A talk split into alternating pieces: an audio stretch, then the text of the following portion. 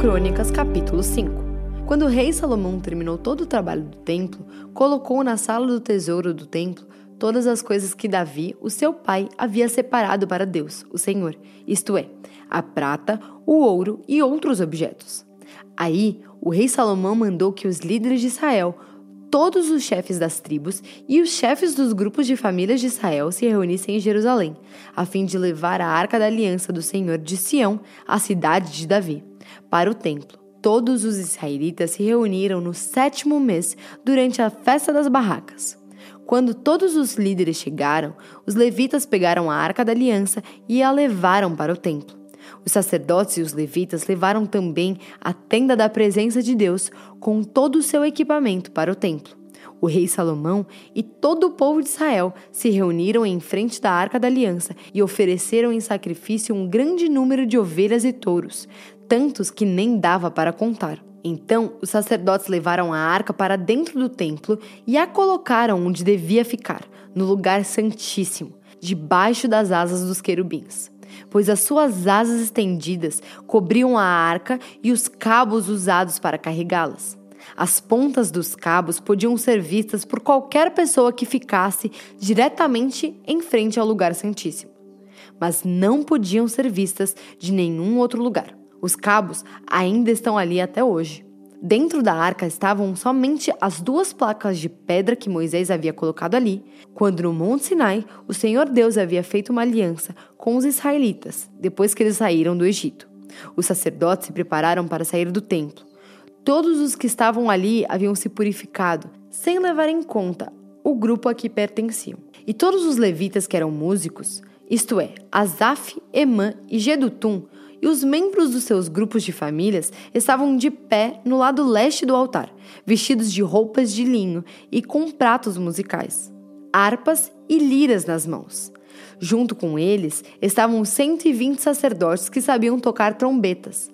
Aí, todos juntos começaram a tocar as trombetas e a cantar em voz alta para dar graças a Deus, o Senhor, e o louvarem.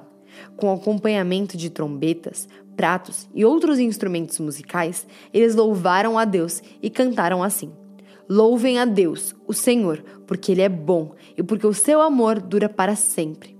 Quando os sacerdotes estavam saindo, uma nuvem encheu o templo de Deus, o Senhor, com a glória do Senhor. Por isso, eles não puderam voltar para dentro a fim de realizar os seus atos de culto. Malaquias capítulo 2 O Senhor Todo-Poderoso diz: Sacerdotes, eu estou falando com vocês.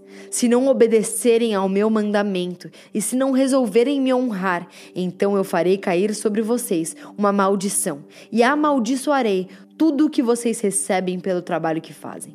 Aliás, já os amaldiçoei porque vocês não resolveram me honrar. Vou castigar os seus filhos e esfregar na cara de vocês as fezes dos animais que vocês ofereceram em sacrifício.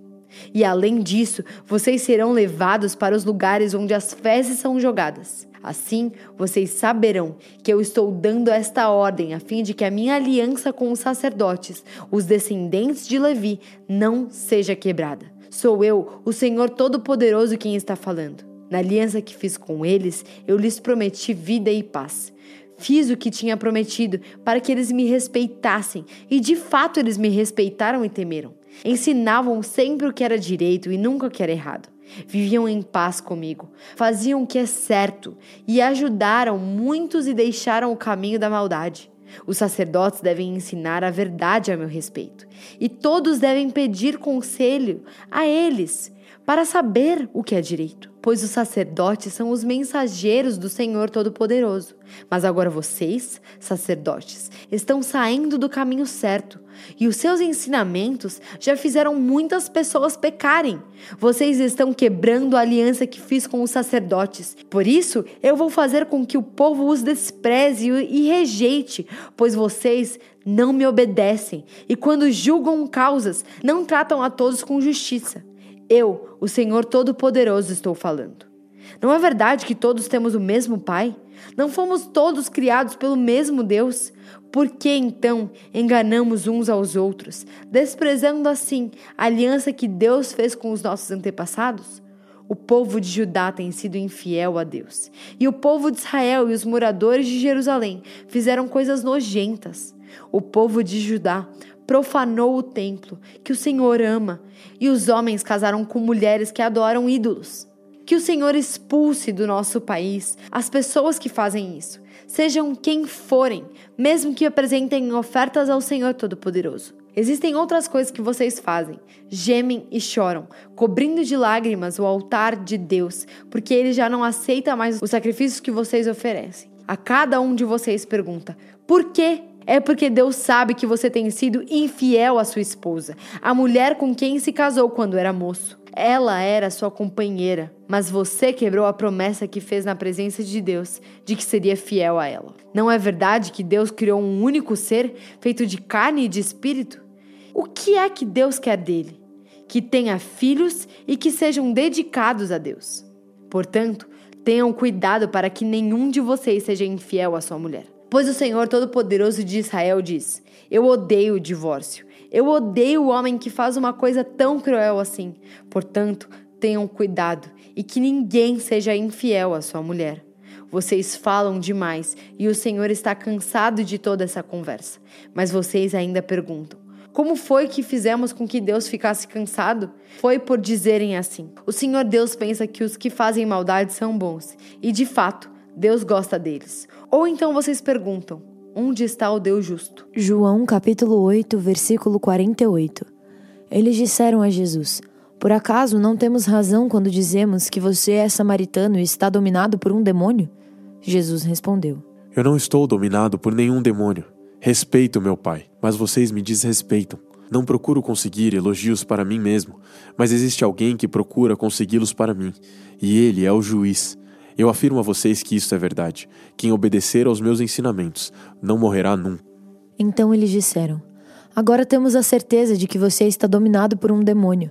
Abraão e todos os profetas morreram, mas você diz: Quem obedecer aos meus ensinamentos não morrerá nunca. Será que você é mais importante do que Abraão, nosso pai, que morreu? E os profetas também morreram.